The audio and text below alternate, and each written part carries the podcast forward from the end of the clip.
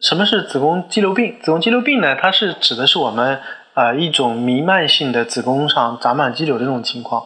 那么一般来说呢，这个子宫上可能长的瘤子可能超过一百个以上的这个情况，因为造成了子宫面上出现了一个很多的这个肌瘤这个情况的存在，呃，有可能会导致这个病人月经量多、腹胀这种情况。呃，它更大的一个面临的问题就是做完治疗以后复发的问题，不停的这种复发，因为像这种肌瘤病的这种情况。做子宫肌瘤剔除的手术啊，非常的困难。那么剔除之后也会的面临的一个非常高的复发的一个问题。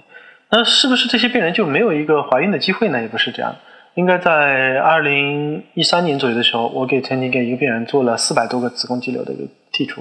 那么其实它就是一个子宫肌瘤病的一个情况啊，密密麻麻一盘的这个肌瘤的一个情况。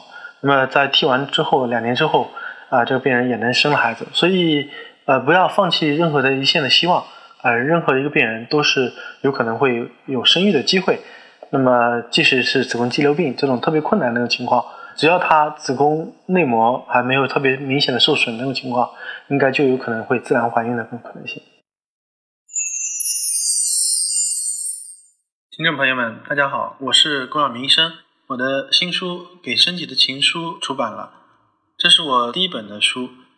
新书呢，在当当。京东、亚马逊等网上书店以及全国的新华书店均有销售，献给广大的女性朋友们。